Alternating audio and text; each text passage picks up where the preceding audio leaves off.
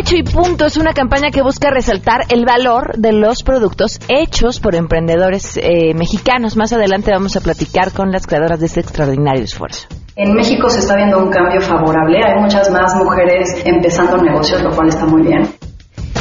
¿Conocen la enfermedad del Lyme? ¿Han escuchado hablar de ella? La transmiten las garrapatas. Vamos a platicar de eso más adelante. Tenemos buenas noticias y lo más relevante del mundo de la tecnología con Andrés Costes. Quédense con nosotros así arrancamos este jueves. ¡Qué rápido es jueves! Se los dije desde el lunes. Se nos iba a pasar rápido la semana. A todo terreno. MBS Radio presenta a Pamela Cerdeira en A Todo Terreno, donde la noticia eres tú. Oh,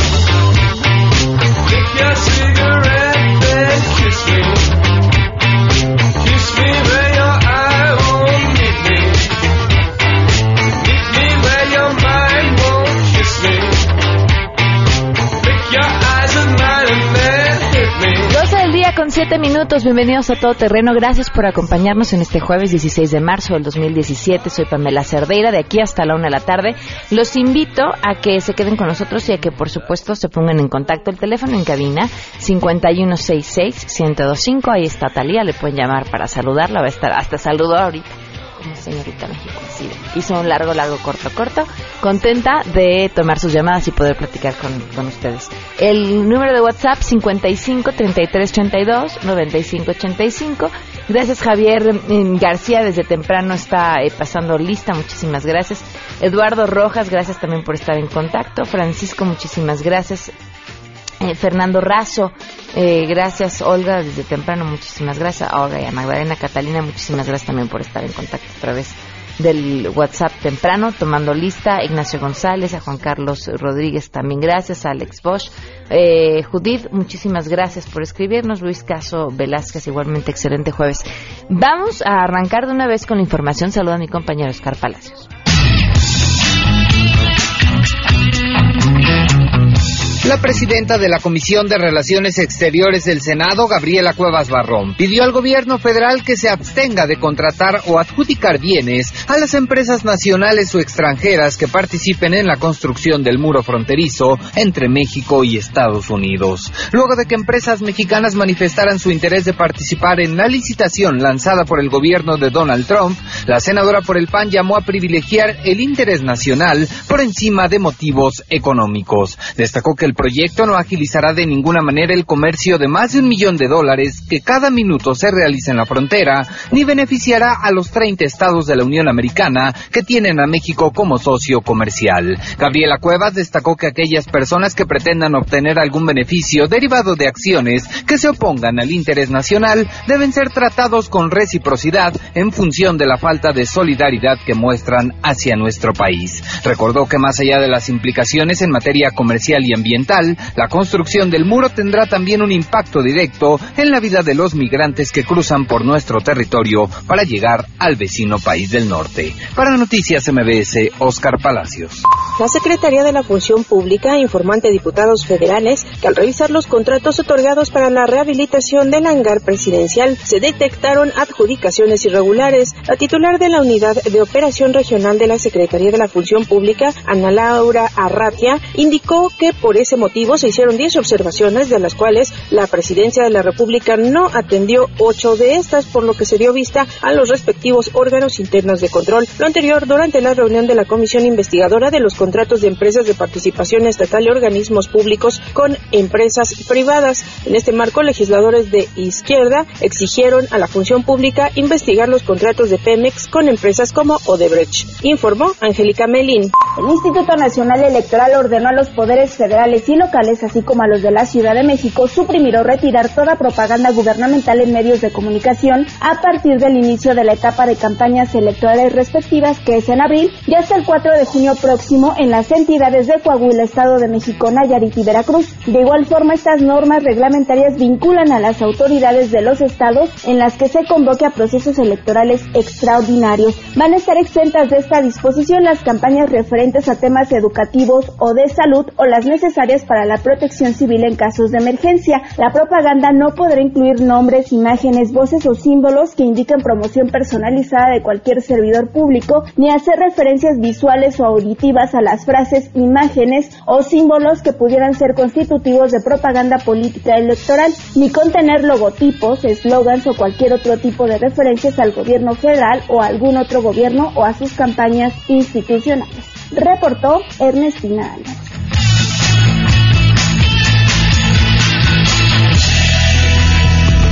12 con 12 tenemos por supuesto buenas noticias.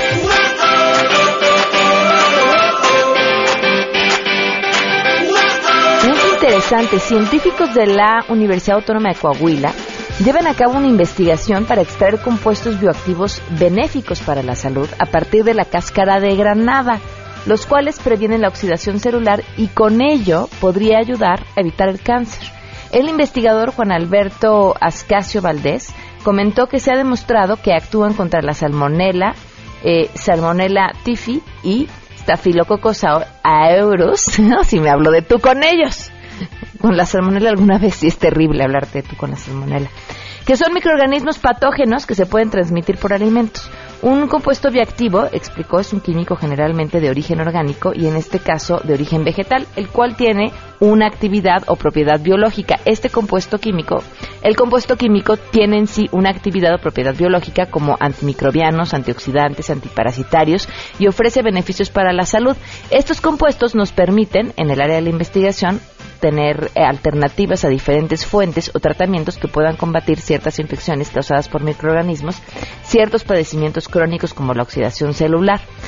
Todo esto es parte de lo que Ascasio Valdés ha dicho y dice que como dichos compuestos también actúan en la prevención de padecimientos debido a que toda la actividad biológica de sus mecanismos 100% químicos, este, es así como ayudan. Un descubrimiento que podría disminuir los casos de enfermedades mortales bueno, pues es una fase de investigación, por eso lo hace eh, interesante. Es una buena noticia, pero como toda investigación que tiene que ver con el tema de la salud, pues lleva su tiempo. 12 del día con 13 minutos. Vemos una pausa y continuamos a todo terreno. Más adelante, a todo terreno. El tema con la enfermedad de Lyme, una enfermedad emergente en nuestro país y que tiene cura y solución si se detecta a tiempo.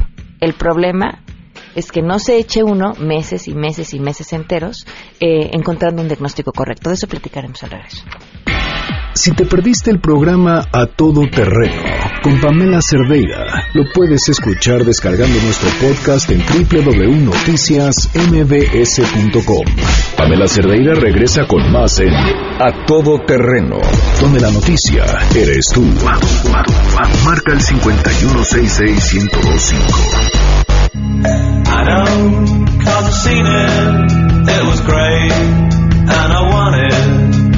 There's no point sitting, going crazy on my own.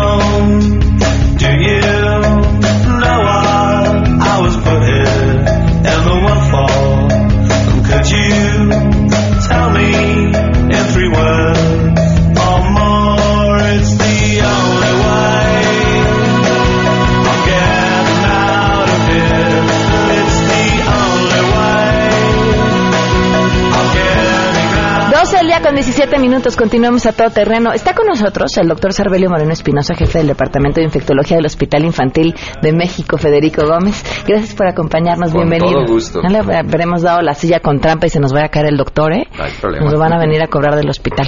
Eh, gracias por acompañarnos, doctor. Eh, vamos a platicar sobre la enfermedad de Lyme. Bueno, ¿qué es? Bueno, la enfermedad de, de Lyme es una enfermedad transmitida por vector, en este caso eh, la garrapata, que es una infección sistémica, o sea, eh, puede afectar varias partes del cuerpo que tiene, tiene formas de presentación muy clásicas. Una puede ser este, manifestaciones articulares o manifestaciones cutáneas. Ok. Entonces, estas, esta enfermedad, si no se resuelve, si no se trata de actuar en las, en las, en las primeras semanas, tiende a complicarse y tener complicaciones a nivel del sistema nervioso central, a nivel de corazón. Eh, de hecho, creo que hay pocos órganos que, se, que pudieran escapar de, de ¿En esta serio? enfermedad. Ok, o sea, termina siendo muy grave si no se atiende a tiempo. Si no se atiende a tiempo. Ahora, si no se atiende a tiempo, ¿tiene cura? Sí, por supuesto. Eh, es una enfermedad que es bastante común en el centro de Europa, en el norte de Europa, en Estados Unidos, el sur de Canadá, donde pues, la gente ya está acostumbrada a vivir con ella. Eh, si alguien vive en, sobre todo en la costa atlántica de Estados Unidos, aunque ya también hay en la costa oeste, eh, y, y va, por ejemplo, a un campamento o va de picnic, y llega a su casa y al día siguiente tiene manifestaciones articulares con fiebre o tiene algo que se llama eritema migratorio que ¿Qué son es? son eh, eh, una mancha roja en la piel aproximadamente de 5 centímetros y que tiende a tener el centro más pálido a- a- como una diana o como una dona. Y tiene la característica que se traslada en horas a otra parte del cuerpo por eso se llama eritema migratorio Ok. entonces, en- bueno, la gente que ya está habituada a eso, que viven en lugares más al norte, sabe que lo más seguro es que tenga enfermedad de Lyme y se tiene que tomar 15 días de amoxicilina, 15 días de ceftriaxona o de doxiciclina y se curan. O sea, es algo cotidiano con lo que la gente del, del hemisferio norte convive. Ok. El problema son los países de baja prevalencia o no de baja prevalencia, sino donde se desconoce la prevalencia en que no pensamos que existe, Como el nuestro. como el nuestro. Entonces, eh, cuando alguien presenta este tipo de características, pensamos en otras cosas. Si tiene manifestaciones cutáneas, pues ha de ser una dermatitis por contacto, o me picó una araña, me picó una chinche, ya se me va a pasar. O, por ejemplo, cuando tienen manifestaciones articulares, dicen, no, pues es una artritis reactiva, ¿sí? Por secundaria una infección de otra índole. Si persiste, pues ya empiezan a pensar en que es una artritis reumatoide o una artritis reumatoide juvenil si es, si es en alguien pequeño. El problema es que a nosotros ya nos llegan en fases muy avanzadas porque nunca fue el problema primario pensarlo. Pero a ver, creo que les pasa a los infectólogos. Es el último con el que vamos cuando tenemos la ronchita, el piquete. Primero va uno con el, con el pediatra, ¿no? O el médico familiar, que es con el que tendrías que ir. Pero después te vas a ir con el dermatólogo. O sea, es más probable que te vayas con el de los chochos a que llegues con el que tendrías que ir directamente, que es el infectólogo. Bueno, hay gente también de otras especialidades que está un poquito relacionada. Por ejemplo, los reumatólogos Claro. también tienen conocimiento de esta enfermedad. Y en algunas ocasiones a mí me han llegado referidos por el dermatólogo. Por- ok. O sea, sí, sí se conoce, pero la gente es incrédula, incluso los mismos infectólogos. Claro, pero, pero ante un Como- piquete el infectólogo sería el adecuado, ¿no? Sí, sí, por supuesto. Eh, del camino directo. Claro. Lo que pasa es que, por ejemplo, de los pacientes que nosotros hemos visto, solo el 5% recuerda que haber sido picado. Ok. Sí, ese es un antecedente que, que muchas veces no se tiene. La gente que vive en el hemisferio norte, pues sabe que eh, es- este, pues no se acuerda que lo picaron, pero sabe que en el bosque hay garrapatas y que pudo haber sido picado y como ya su primo, su tío, su amigo, este, ya lo habían tenido, eh, eh, pues inmediatamente piensan que es Lyme, ya viven con eso. Es más, por ejemplo, yo tengo, tuve un paciente que lo adquirió en Rumania y eh, en, en el en el lugar donde hizo donde practicó senderismo estaban los espectaculares. Aquí hay enfermedad de Lyme. Ok. sí o sea para ellos es muy cotidiano. El problema es en los sitios donde no es cotidiano donde no es común donde hay otras causas que nos pueden dar este tipo de cosas con mayor frecuencia el problema es que no tenemos en nuestro esquema mental pensar en esta enfermedad y ya nos llegan casos que están muy avanzados. ¿Y en dónde están las garrapatas normalmente? Bueno, la, la enfermedad eh, de Lyme, la primera vez que se identificó eh, eh, fue en garrapatas que estaban en venados cola blanca. Esto fue, eh, bueno, las- los primeros casos fueron en la ciudad de Lyme, en, bueno, el pueblo, el, el poblado de Lyme en Connecticut, ¿sí? Y el primero que se asoció fue el venado cola blanca. Eh, la- la, eh, esta garrapata tiene un ciclo un poquito largo, en tres fases, dos fases asexuadas y una fase sexuada, y las primeras los, dos fases son en pequeños roedores o en pajaritos. O sea, ni siquiera es en, en, mamíferos grandes. Entonces, en, ratas, ardillas, tuzas. ¿Qué tamaño tienen? Bueno, una, una garrapata eh, que todavía no ha eh, eh, comido, o sea, que todavía no ha extraído sangre, son como el polvo. De hecho, le dicen mostacilla, porque cuando alguien va caminando y se le, cae la mancha de garrapatas en, el pantalón, se ven como granitos de mostaza. Tal vez uno no. tal vez sea medio poético granitos de mostaza, pero imagínense lo más chiquito que pueda haber. ¿sí? Hay una foto de un dime, de una moneda de 10 centavos estadounidense, y es como una pequeña parte de una de las letras del, del, de, la, moneda, que es la moneda más pequeñita. Ya una vez que chuparon la sangre, puede, puede ser hasta de un centímetro, un centímetro y medio, que crecen. Luego, la, la y, y, durante mucho tiempo van a estar en la hierba no van a estar en ningún animal. Y hasta la tercera fase, hasta la fase sexuada, es cuando se encuentran en eh, en el venado cola blanca. Pero no nada más es el venado cola blanca, el ganado doméstico, en, en las cabras, en, los, en las ovejas y en los perros. Aquí en México, eh, no en el hospital infantil, en mi consulta privada, yo lo he visto como en cinco de las personas que adoptan perros de la calle. Sí, y no y, estoy súper a favor de que se de que se adopten Casi me infarto, qué suerte que hay aquí un doctor en este momento. Estoy súper a favor, pero no, no, no, bueno, pero hay que llevarlos al, veterinario. Un buen baño y con eso no hay ya ningún problema. Son dos géneros de garrapatas, no son cualquier garrapata. Ok. O sea, todo nuestro ganado, todos nuestros están expuestos a garrapatas, pero no todas las garrapatas transmiten Lyme. Hay dos géneros este, que, son los que están este, relacionados, Ixodes y, y, Ambiloma. Y los dos se encuentran en todo el trayecto de la Sierra Madre Oriental y de la Sierra Madre Occidental. Eh, que son continuación de las montañas rocallosas y de los montes Apalaches. Entonces hay mapas, el grupo de estudio del Centro Médico Nacional del siglo XXI, el doctor Agordillo, el doctor Solórzano, han hecho varios estudios, fueron los primeros que empezaron a describir el comportamiento, los primeros médicos, porque los veterinarios saben bastante, eh, eh, los primeros médicos empezaron a estudiar y, y, los describieron este, en varios lugares del noreste y, de las, y cercanos a la Ciudad de México, por ejemplo, en la Marquesa, en el desierto de los Leones, en la segunda sección de Chapultepec, eh, han hecho captura de especies de ratas, de ardillas, se han aislado las garrapatas y de sus fauces se ha identificado la borrelia ¿Siempre se presenta este piquete como de 5 centímetros que es rojo con el centro blanco o no? No, lo que es de 5 centímetros es la lesión que ah, viene secundaria A. Y no es, y, en donde está la lesión no fue el mm. piquete porque migra, o sea, va cambiando a diferentes sitios. ¿El piquete tiene alguna forma diferente de pues verse? no, no, sería un puntito, hay veces que se alcanza a apreciar la garrapata adherida y creciendo, pero les digo que por ah, claro, porque hay que, hay que se pegan, ¿verdad? Y muchas de esas garrapatas pues son garrapatas que no transmiten Lyme. ¿Cómo se quitan?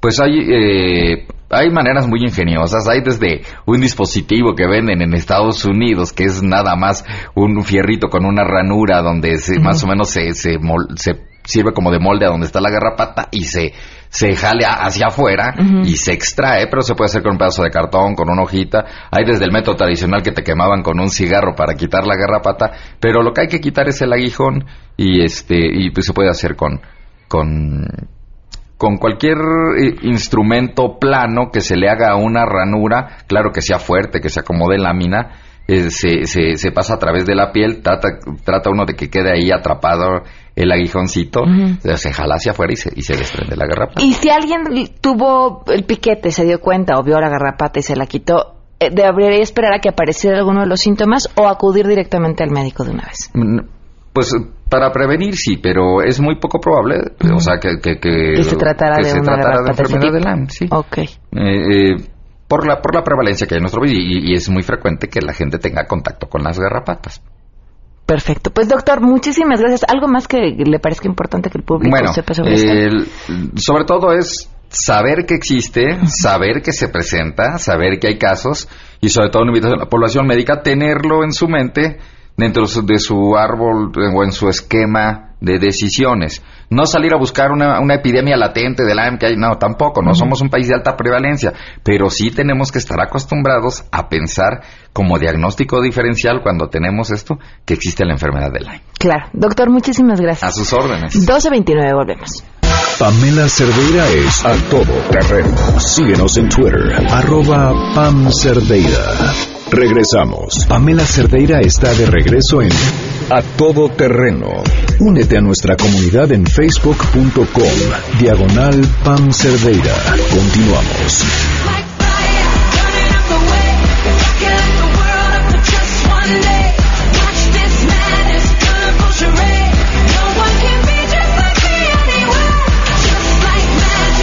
del día con 34 minutos, continuamos a todo terreno. Le doy la bienvenida a Mariana Castro de Atelier Central, bienvenida. Gracias. Daniela Ustarán, eh, lo dije bien, ¿verdad? De Maca México, bienvenida. Gracias. Y Eugenia Correa de Cruz, directora de comunicación de Victoria 147, bienvenida. A ver, ¿quién me va a contar de qué se trata esto de bien hecho y punto?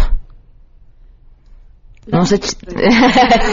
Bueno, pues bien hecho es una inicia bien hecho y punto es una iniciativa que decidimos hacer mujeres emprendedoras.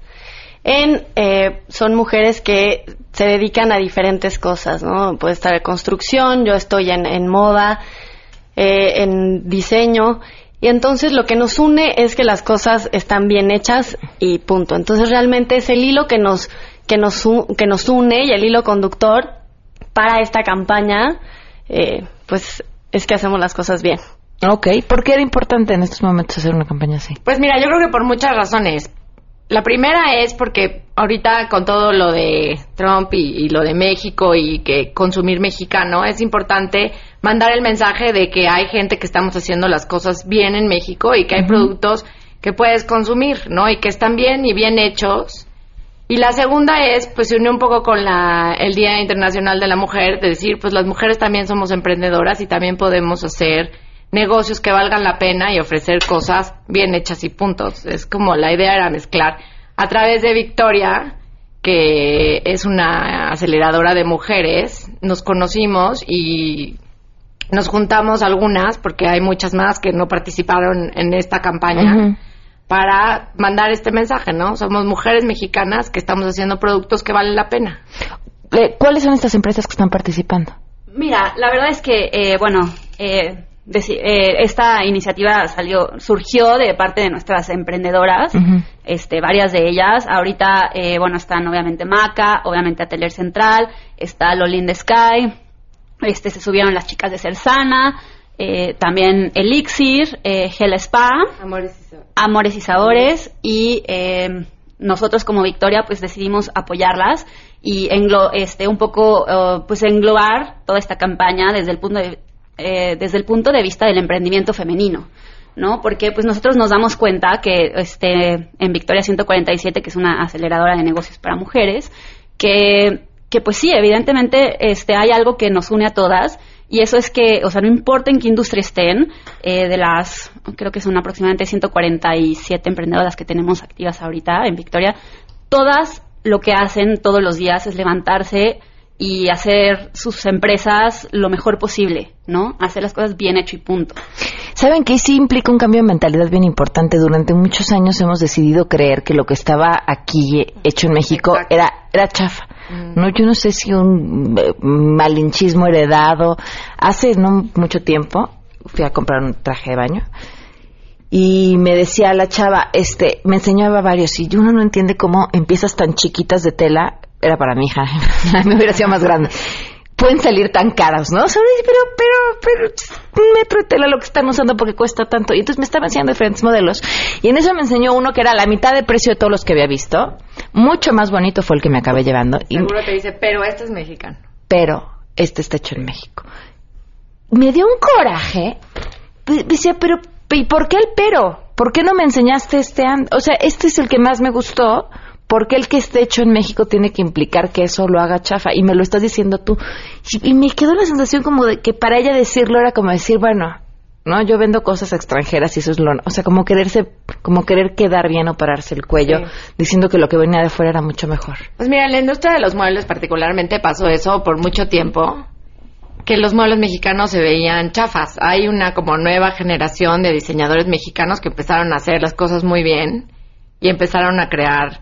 Y hay marcas muy importantes de muebles mexicanos, pero todavía tenemos la cosa de quizá el, el sillón importado será de mejor calidad que el sillón este mexicano. Y sí hay que comunicar que los dos sillones o las dos cosas tienen los mismos materiales de la misma calidad y que en muchas cosas el diseño mexicano es mucho mejor que el diseño de las cosas que estamos importando. Entonces no sé cómo te pasa en el mundo Claro, de las igual, bolsas. En Maca México, más que el mundo, porque yo hago accesorios, es fusión de arte textil mexicano con diseño. Esa bolsa que traes. Sí. Ok. Entonces, pues, a nosotros nos tropezamos doble con, con ese, eh, digamos, eh, paradigma, ¿no? Que, ay, es, es, es mexicano, es chafa, o es artesanal, es chafa, ¿no? Eso nosotros decíamos, no, ¿por qué Hermes o alguna otra marca que ven que hacen las costuras a mano, eso sí es bueno artesanal, ¿no? Cuando este, los artesanos en las comunidades con las que trabajamos todo lo hacen a mano y con un cuidado impresionante. Entonces realmente nosotros desde que fundamos Maca México hace seis años es con lo que estamos de alguna manera topándonos, pero ahorita creo que es una gran oportunidad para que la gente abra los ojos y empiece a valorar este tipo de cosas. Primero artesanales y todo lo que se hace aquí en México. ¿De dónde es la comunidad del tejido de bolsa? Esta comunidad es de Cibacá, es de Chiapas. Es una comunidad que está por Ocosingo. Trabajamos realmente con más de 60 mujeres y pues Maca México involucra muchas cosas. Es generar trabajo donde es difícil que se genere. En Chiapas la mayoría de las mujeres son las que mantienen su casa. Entonces ellas traen el ingreso, pero realmente les es difícil ir a las grandes ciudades eh, porque no les queda cerca. Entonces, a través de Maca México trabajan en su casa y pues pueden llevar de- realmente pues todo desde ahí. ¿Y cómo aseguran que aquella producción tenga el- la calidad que ustedes necesiten? Es, eso es muy el control de importante. calidad, porque no que, ojo, no, no Claro. quiero decir lo contrario que dijiste, claro que tiene mucha calidad, pero ah, tiene que haber cierto Claro, control. no, tampoco hay que ponernos la estrellita de que entonces todos los mexicanos somos bien hechos, ¿no? O sea, sí es todo un tema. Realmente nosotros cuando llegamos a, a las nuevas comunidades para poder trabajar con ellos, tenemos a una encargada. Entonces ella sabe la calidad y buscamos a personas que cumplan con esta calidad de artesanía. No es fácil, pero realmente como es algo que han hecho generación tras generación, pues realmente ya lo traen desde chiquitas, ¿no? Si fuera algo distinto lo que lo que yo quisiera que que hicieran, sí sería más complicado. Pero la calidad con ellas en particular es bastante orgánico. Oigan, pues felicidades por este proyecto. Es cierto, hay que alzar la voz, hay que recordar que lo que está hecho en nuestro país está bien hecho y punto. Se acabó. Muchísimas gracias por habernos acompañado. Muchas gracias. Muchas gracias. Gracias. 12.41, volvemos. Si tienes un caso para compartir, escribe a todoterreno.mbs.com. Pamela Cerdeira es a todoterreno. En un momento continuamos. Estamos de regreso. Síguenos en Twitter, arroba Pam Cerdeira, todoterreno, donde la noticia eres tú. Continuamos. Dos al día con 44 minutos. Continuamos a todo terreno. Ayer les dijimos que se los íbamos a eh, compartir y aquí estamos cumpliendo tal cual. Eh, jaloneo de verdad desde distintos frentes el que ha habido ah, para la constitución de la Ciudad de México. ¿Qué es lo que está pasando y quiénes están levantando la voz? Bueno, pues aquí la información.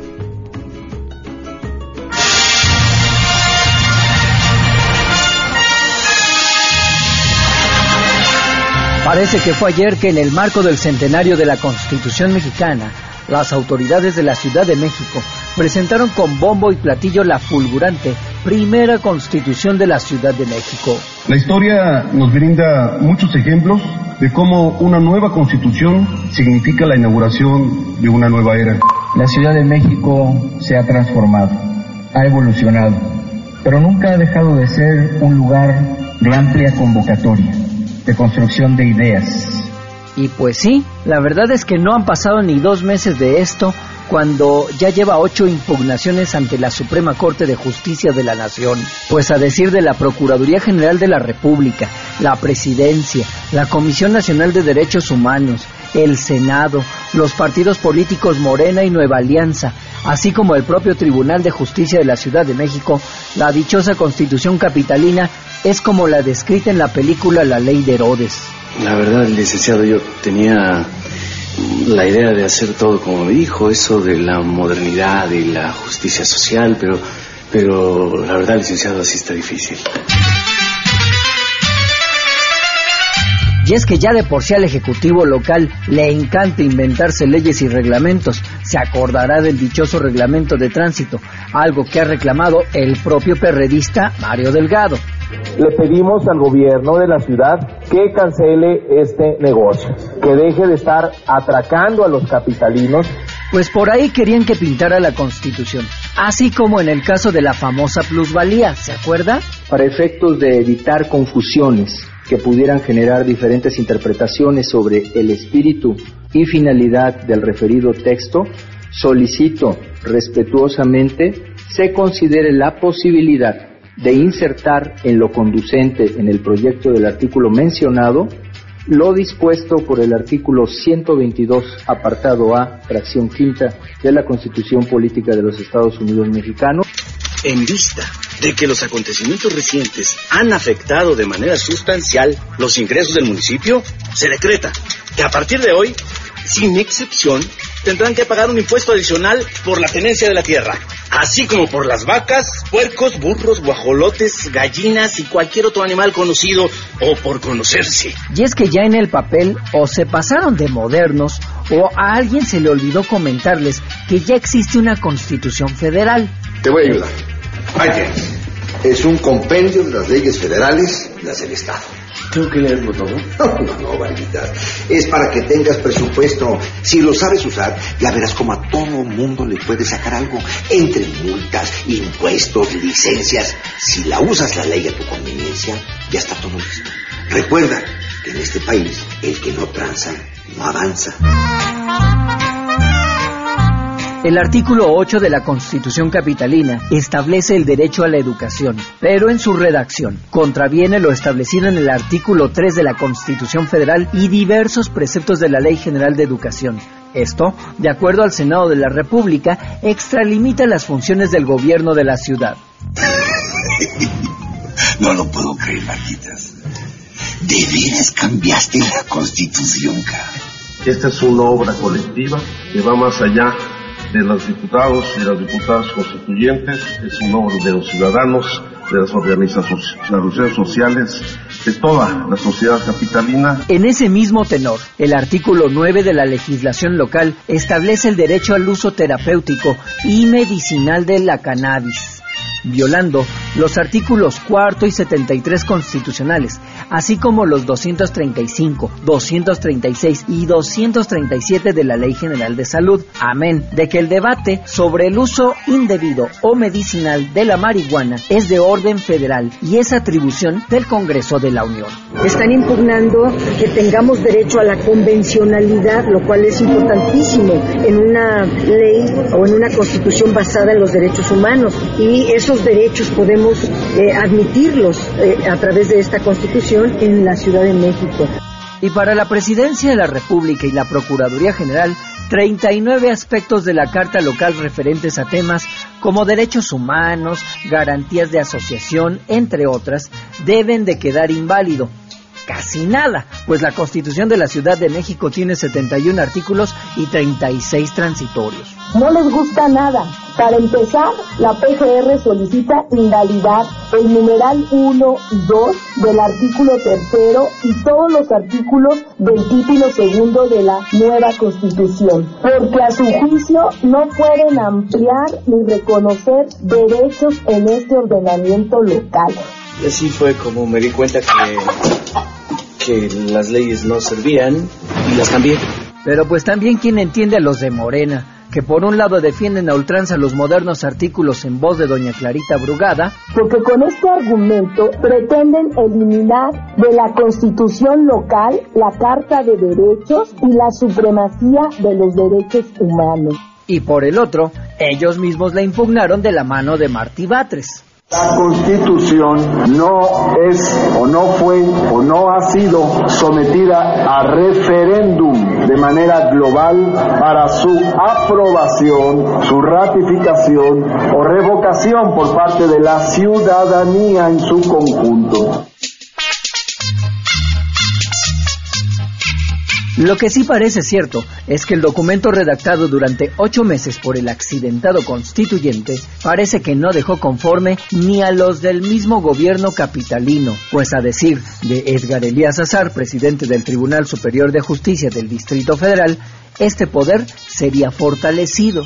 Para el Poder Judicial del, de la Ciudad de México es importante el instrumento porque finalmente eh, podremos nosotros tener reconocidos eh, aspiraciones que datan de muchísimos años. La separación de poderes no tengo duda que quedará perfectamente clara y sobre todo la oportunidad que tiene el Poder Judicial de poder eh, gozar a nivel constitucional de autonomía e independencia no solamente financiera sino administrativa y operativa. Y pues no, él también fue a hacer fila a la de partes de la Suprema Corte para entregar su recurso de inconstitucional, pues ya ni él podrá elegir a sus magistrados en el Consejo de la Judicatura local y menos reelegirse como en otras ocasiones. Y si la voluntad popular lo demanda, el periodo gubernamental del alcalde podrá prolongarse hasta por 20 años, con posibilidad de reelección hasta un máximo de cuatro veces. Pero no tengo dudas de afirmar que si será el medio a través del cual vamos a recuperar la confianza en nuestra capacidad creativa y vamos a refrendar nuestra voluntad de construir y de transformar. Por su parte, la Suprema Corte de Justicia de la Nación ya aceptó los cinco recursos de inconstitucionalidad y será el ministro Javier Lainez Potisek, integrante de la segunda sala, quien conozca de este expediente y el Consejo de la Judicatura Federal ya revisa tres amparos interpuestos en sus juzgados. Ya hablar de leyes secundarias para esta constitución de la Ciudad de México, tarea que está en manos de la Asamblea Capitalina, aún, aún está muy lejos. Y cualquier parecido con algún chiste político y la realidad es mera coincidencia. David Cuellar Montero, a todo terreno.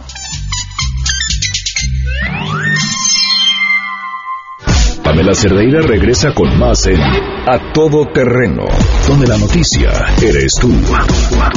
Marca el 5166125. Dos al día con 56 minutos. Gracias por continuar con nosotros. Estoy teniendo una plática eh, vía WhatsApp con Isaac, que nos escucha desde Denver. Él dice que tiene una compañía de limpieza y mantenimiento. Y si lo contratan para dar el último toque al muro, pues lo hace. Es trabajo. Eh, me parece una discusión de lo más interesante porque eh, lo comentábamos el lunes. De las empresas que se han propuesto para construir el muro, 10% de estas empresas son de origen, los dueños son de origen hispano. Y eh, se habla de la distinta participación de empresas mexicanas para proveer, bueno, pues, este, distintos eh, eh, materiales que se necesitarían para la construcción del muro y de inmediato nos da el por eh, y volvemos a poner esta palabrita en nuestra cabeza y la dignidad en dónde está.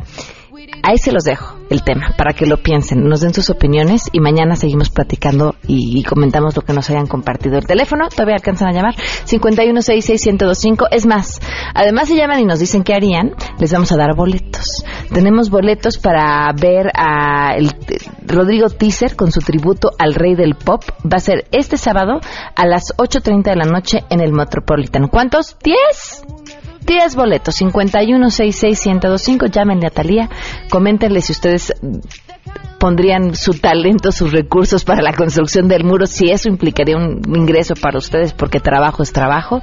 Y, seguimos platicando mañana. Gracias por habernos acompañado. Eh, me despido mañana en punto de las 12 del día. Los espero a todo terreno. Mañana es viernes. Se quedan con Juan Manuel Jiménez.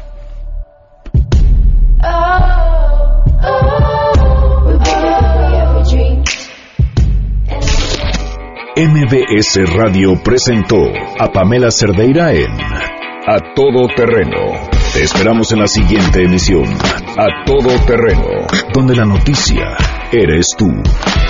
MBS Radio, en entretenimiento, estamos contigo.